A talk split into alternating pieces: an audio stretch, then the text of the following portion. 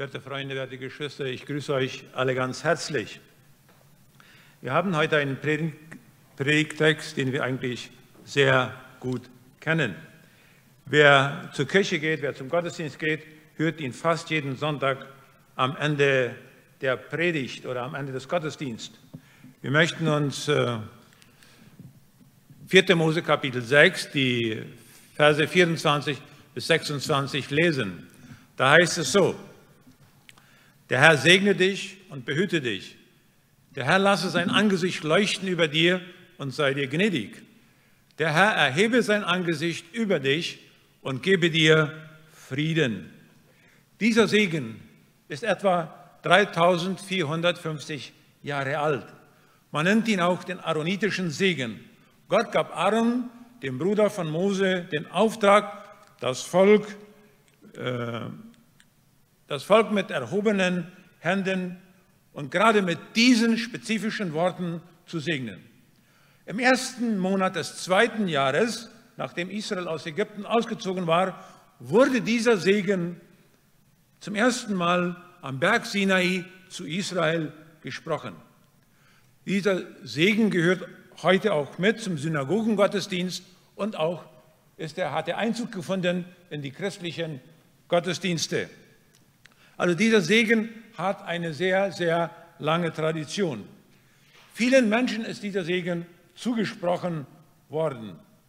Äh, und es ist, glaube ich, sehr wichtig, dass wir darüber nachdenken, was uns mit diesem Namen äh, oder mit diesem Segen Gottes mitgegeben wird in die neue Woche, die heute beginnt, oder in das neue Jahr, das Jahr 2022. Es ist nicht nur ein nettes Auf Wiedersehen am Ende des Gottesdienstes oder ein nettes Tschüss, Ciao, Bye Bye. Nein, es geht hier um viel mehr. Gott sagt zu jedem von uns, ich will dich segnen. Und das ist eine Zusage Gottes, auf die man sich hundertprozentig verlassen kann. Wenn es etwas Verlässliches gibt, dann ist es dieser Segen Gottes. Gott wird uns in das Jahr 2022, in die neue Wochen begleiten. Dieser Segen kommt von Gott und zeigt in das Jetzt und in die Zukunft. Wie schon gesagt, dieser Segen wurde vom Priester mit erhobenen Händen gesprochen. Die Verben, die wir haben, wie segne, behüte, lasse leuchten, sei dir gnädig, erhebe dein Angesicht, gebe, zeigen in die Zukunft in das Morgen, in das nächste Jahr bis ans Ende unseres Lebens, bis ans Ende der Erde. Gott ist hier der oder die Person, die segnet, die behütet, die leuchten lässt, die gnädig ist. Gott ist es, der sein Angesicht hebt, der den Frieden schenkt. Das Thema heute ist, Gott segne euch. Gott segne uns. Das ist das Thema. Und wir wollen diesen Segen in drei Punkten äh, betrachten. Als erstes, der Herr segne euch, das Thema. Und der erste Punkt, der Herr segne und behüte euch. Dieses Segenswort ist inklusiv, ganz allgemein. Nichts ist vom Segen Gottes ausgeschlossen. Natürlich müssen wir hier sagen, was dem Willen Gottes entspricht. Zuerst müssen wir hier betonen, dass es Jehova, der persönliche Gott Israels ist, der hier segnet. Jehova ist der heiligste und der ganz besondere Name Gottes. Es ist der Eigenname Gottes. So wie ich Helmut heiße, heißt Gott Jehova. Siemens ist nur der Clan, zu dem ich gehöre. Helmut ist mein Eigenname. Und als es vor einigen Jahren noch einen weiteren Helmut Siemens hier in Asunción gab, dann hat das manchmal zu Verwechslungen geführt. Dann musste man noch einmal betonen, welcher damit gemeint ist. Aber bei Gott gibt es keine Verwechslung. Er heißt Jehova. Es ist der Gott, der sich offenbart hat, der sich gezeigt hat, zum Beispiel in der Wolkensäule, in der Feuersäule, indem er das Rote Meer teilte. Robert, wenn Sie am Roten Meer stehen, deine Freundin Bolivien, Gott kann es teilen, Gott wird es teilen. Er war im Rauch auf dem Berg Sinai. Es ist der Gott, der unwandelbar ist, der treu ist. Und er gibt dem Volk mit diesem Segen die Zusage, dass er sich nicht verändern werde. Und sie können ihm völlig, völlig hundertprozentig vertrauen. Er ist treu in der Erfüllung seiner Verheißungen. Er versprach dem Volk das äh, Land, in dem Milch und Honig fließt. Und sie haben das Land bekommen. Sie sind nach Israel gekommen.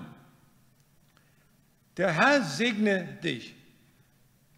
Gott ist es, der diesen Segen verursacht.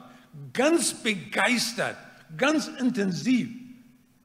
Und segnen bedeutet äh, etwas mit äh, effizienter, wirkungsvoller Kraft ausstatten.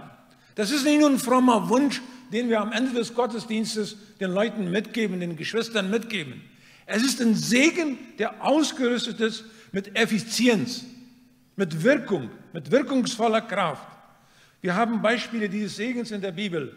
Das heißt, und Gott segnete sie und sprach, seid fruchtbar und vermehret euch. Wir haben heute etwa 7500 Millionen Menschen auf der Erde, nicht zu zählen die vielen äh, Menschen, die umgebracht worden sind.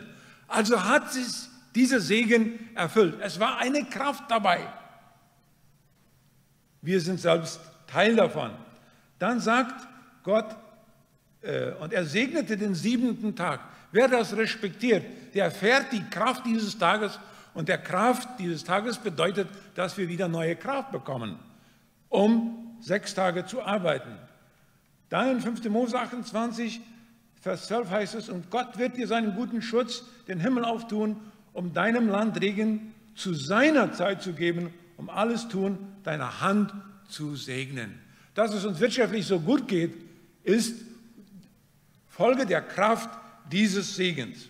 Also segnen bedeutet jemanden Gottes effiziente, Gottes wirkungsvolle Kraft zu wünschen. Zu segnen Menschen andere Menschen. Zum Beispiel segnete die Familie Rebekka. In 1. Mose 24, 60 heißt es, und sie segneten Rebekka und sprachen zu ihr, du, unsere Schwester, werdet zu tausendmal Zehntausenden. Wenn wir mal tausendmal Zehntausend nehmen, gibt das zehn Millionen, nach meiner Rechnung. Und heute leben etwa 15 Millionen Israeliten in der ganzen Welt. Also hat sich dieses Wort, die Kraft dieses Segens buchstäblich äh, erfüllt. Und wir merken hier, dass göttlicher Segen beinhaltet Kinder, Regen, gute Ernte, wachsende Viehherden, also alles, was mit unserem Leben zu tun hat, Gesundheit und so weiter. Ob zwar dieser Segen für das Volk Israel gedacht war, gilt er auch uns. Wir können ihn anwenden auf uns, auf unsere Gesundheit. Wir können um Arbeitssegen beten, wir können um Erntesegen beten, um Ehesegen, um Kindersegen, um Segen des Ruhetags und so weiter. Und ich weiß, dass manchen ja schon die Frage auf der Zunge liegt, aber was ist, wenn es bei mir Krankheit, Not, Tod und Elend gibt? Was ist mit diesem Segen? Paulus hatte eine unheilbare Krankheit. Was wissen wir nicht. Doch sie bewirkte, dass er nicht stolz und hochmütig wurde. Er erfuhr, wie Gottes Kraft in seiner Krankheit wirkte. Paulus war der ganz große Heidenmissionar. Und nach Jesus Christus ist er der Mann, der die christliche Gemeinde am meisten beeinflusst hat. Also meine Kraft wird in Schwachheit mächtig.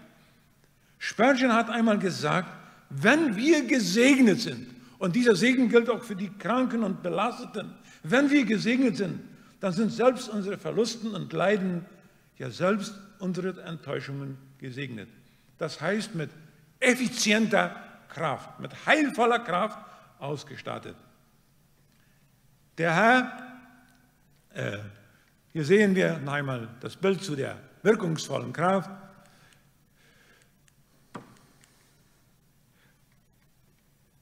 Dann sagt es hier weiter, der Herr behüte mich. Hier braucht das Hebräische ein Wort, das eigentlich bedeutet, einen Dornenzaun um etwas ziehen. Man zieht einen Dornenzaun um etwas, um es zu schützen und behüten. Es meint den Schutz Gottes, der bewahrt, der Leben erhält, der sich liebevoll um dich sorgt. Es ist der Segen, ohne den das Volk Israel niemals hätte existieren können. Sie haben diesen Schutz Gottes 40 Jahre in der Wüste erfahren. Dass es Israel heute gibt, ist Teil dieses Schutzes äh, Gottes. Spurgeon sagt, Menschen, die Gott behütet, sind wirklich vor dem Bösen bewahrt. Sie sind aufbewahrt zu grenzenloser Freude. Wir brauchen den besonderen Schutz Gottes. Segnen und behüten. Da spüren wir etwas von der Sicherheit, die Gott uns schenkt. Etwas von seiner Zusage.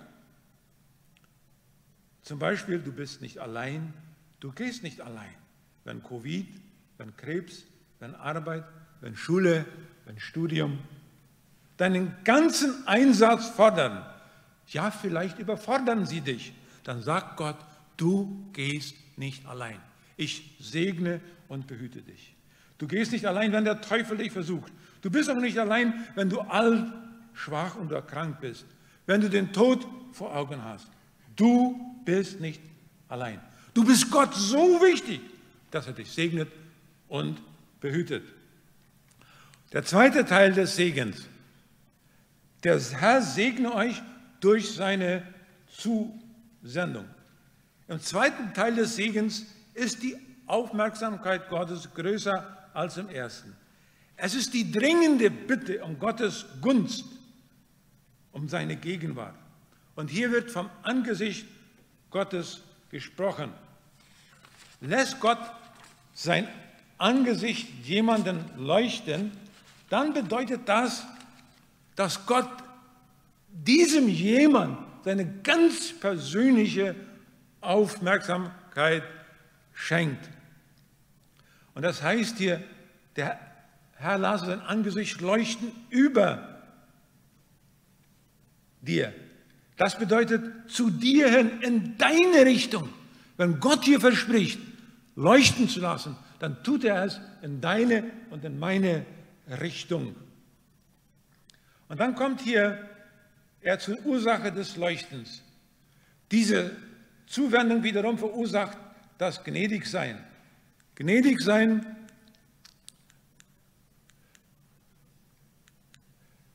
Gnädig sein bedeutet freundlich ansehen, sich herabneigen, barmherzig sein, jemandem einen Favor tun, einer Person etwas Gutes tun, die in der Rangordnung niedriger ist. Wir sind alle niedriger als Gott. Und wenn Gott sich uns gnädig ist, dann neigt er sich zu uns herab. Dies Herabneigen Gottes fand seinen höchsten Ausdruck in Jesus Christus. Als Jesus starb und sprach, es ist vollbracht, dann neigte sich Gott ganz zu uns herab. Darum bedeutet dieses Herabneigen auch Vergebung der Sünden, Frieden mit Gott, Gemeinschaft für, mit Christus. Und das ist das, was wir für den Himmel brauchen.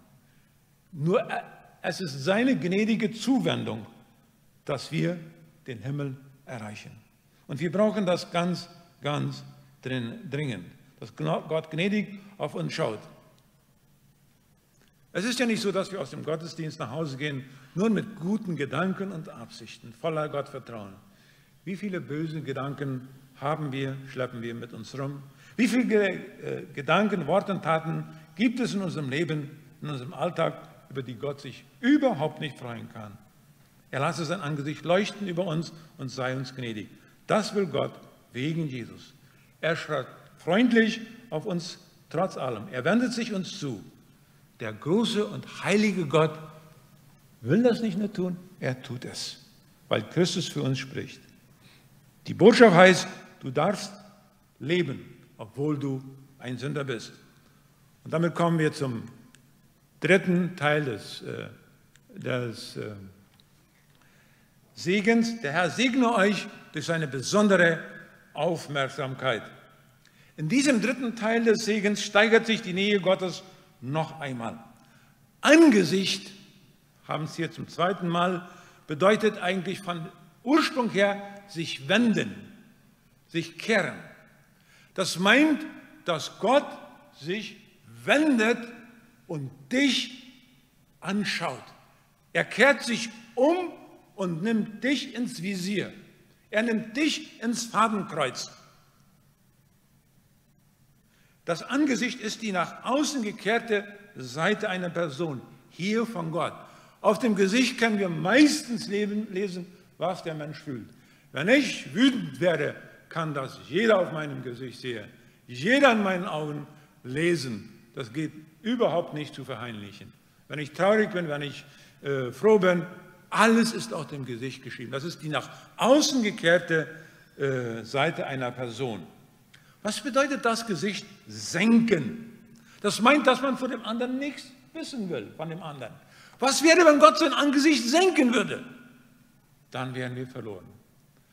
Als Gott mit Kain sprach, dann senkte dieser sein Angesicht. Dann senkte dieser sein Gesicht. Bockig, böse, wütend, hassvoll. Er wollte nichts mehr mit Gott zu tun haben. Das Angesicht heben bedeutet den anderen freundlich äh, äh, anschauen. Du bist gemeint, äh, wir sind gemeint, durch diesen Segen stehst du, stehe ich unter der besonderen Aufmerksamkeit Gottes. Gott entgeht nichts, was mit dir und mir passiert. Und dann heißt es äh, hier weiter, und er gebe und er gebe dir Shalom, Frieden. Das Wörtchen geben bedeutet so viel wie schaffen, bauen. Und Shalom bedeutet vieles. Wir könnten darüber eine ganze Predigt halten. Frieden, Heil, Wohlergehen, Vollständigkeit, Friede im Gegensatz zu Krieg, zu Streit, Zeit allgemeinen Wohlstandes, geordnete soziale Verhältnisse, gute Ehe, gute Familie, äh, gute Gemeinde, gute Gesellschaft. All das beinhaltet Shalom und noch viel mehr. Im Hebräischen bedeutet Shalom auch Heil. Und damit zeigt es in eine Zukunft. Es zeigt auf Jesus wenn er als Messias herrschen wird. Jesus knüpft an diesen Priestersegen an, wenn er sagt, meinen Frieden gebe ich euch. An diesen Frieden denkt Paulus, wenn er sagt, er ist unser Friede. Oder wenn Philippa sagt, die Bibel in Philippa sagt, und der Friede Gottes, der höher ist als alle Vernunft, regiere eure Herzen. Wir schmecken äh, diesen Frieden wenn wir Jesus als unseren Retter annehmen, wenn er uns unsere Sünden vergibt. Und wir brauchen dieses Shalom täglich, wenn wir von seiner Fülle den Frieden bekommen. Aber wir müssen auch sagen, dass das Shalom hier auf Erden, dieser heile Zustand, dieser gute, wirklich schöne Zustand hier angebrochen ist. Äh, ich meine, einen Knacks bekommen hat durch die Sünde. Wir werden das niemals hier in seiner Fülle erleben. Wer das meint, hier erleben zu müssen, der wird viel Enttäuschungen erleben. Das Shalom in seiner Fülle werden wir im Friedensreich Christi erleben in der Ewigkeit. Äh, die Wissenschaft sucht ja heute danach, dass wir ein langes Leben bekommen, dass wir eine Superintelligenz bekommen und dass wir, es uns immer super gut gehen kann. Da wird eifrig daran geforscht und Menschen geben viel Geld aus. Sie wollen das Shalom hier schaffen, selbst. Aber das wird schief gehen. Ich bin davon überzeugt, dass wir bis zu einem gewissen Grad Shalom hier leben können äh, und äh, auch wollen und können, sollen. Wer Frieden mit Gott hat, der kann auch Frieden schließen mit sich selbst. Und ich glaube, das ist sehr, sehr wichtig, dass wir Frieden mit uns selbst schließen. Frieden mit unserer eigenen Vergangenheit. Wir haben ja alle eine Vergangenheit, die wir mit uns mitschleppen. Und wie viel, wie oft äh, kauen wir an dieser Vergangenheit. Dann ist es wichtig, irgendwann einmal zu sagen, dass denen, die Gott lieben, alle Dinge zum Besten dienen, die nach seinem Namen berufen sind. All das, was schmerzlich in der Vergangenheit ist, was immer wieder Wunden aufreißen lässt. Ich kann Frieden damit schließen und einen Teil des Shalom erfahren. Auch über die Fehlentscheidungen meines Lebens. Wir treffen ja alle falsche Entscheidungen. Auch darüber kann ich Frieden schließen. Und wenn wir diesen Frieden haben, dann werden wir auch fähig zum Frieden untereinander. Es gibt so viel ohne Friede. Aber wenn wir mit diesem Segen Gottes in das neue Jahr hineingehen und ihn bewusst leben, dann wird auch Friede sein in der Ehe, in der Familie, in der Gemeinde. Geht das ohne Arbeit? Nein, es kommt nicht automatisch. Es ist ein wunderbarer Segen. Und der Kontext dieses Textes sagt, dass wir in dieser Art und Weise meinen Namen, den Namen Jehova, meine Person auf Israel legen sollen. Gott und sein Volk gehören zusammen. Gott, Jesus und seine Gemeinde gehören zusammen. Und Gott unterstreicht dann nochmal, und ich werde sie segnen. Segnen kann nur Gott allein. Wir allein sind seine Assistenten. Dieser Segen wirkt auch nicht automatisch. Er ist gebunden an Gehorsam. Wenn wir einmal 5. Mose Kapitel 28 aufschlagen, dann heißt es dort, und das wird geschehen, wenn du der Stimme des Herrn deines Gottes genau gehorchst, alle seine Gebote zu tun, dann Gesegnet wirst du sein in der Stadt, gesegnet sein wirst du auf dem Feld, gesegnet wird deine, die Frucht deines Leibes und die Frucht deines Ackerlandes und die Frucht deines Viehs, der Wurf deiner Rinder und der Zuwachs deiner Schafe. Gesegnet wird sein dein Korb und dein Backtrug. Und so geht die Liste weiter und weiter.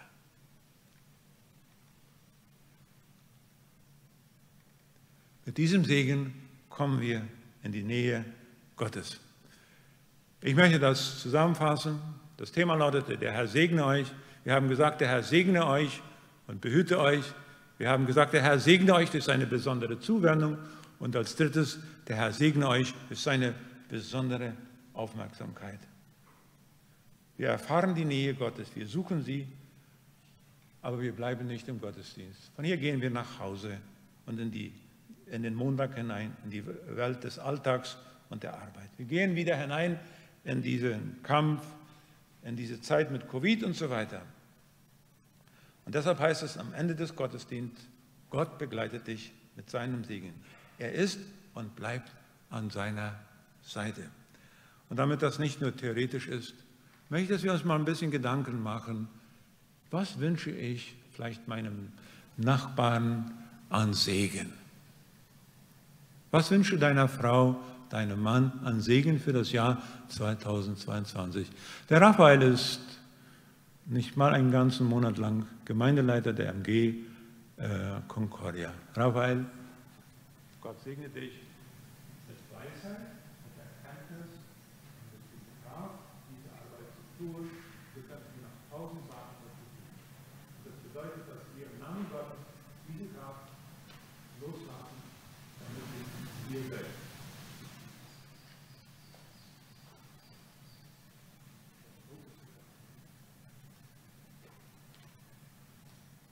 In diesem Gesangbuch sind ab 604 bis 616 Segensworte. Schlagt mal dieses Gesangbuch bitte auf.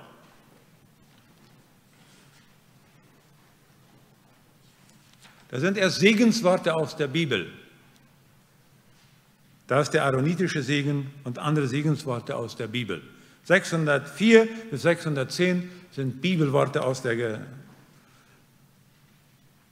und dann ab 611 Segen in besonderen Situationen. Kopiert euch das, nehmt das mit, schickt diese Segensworte jemanden. Da ist Segen für Kinder, Segen im Alter.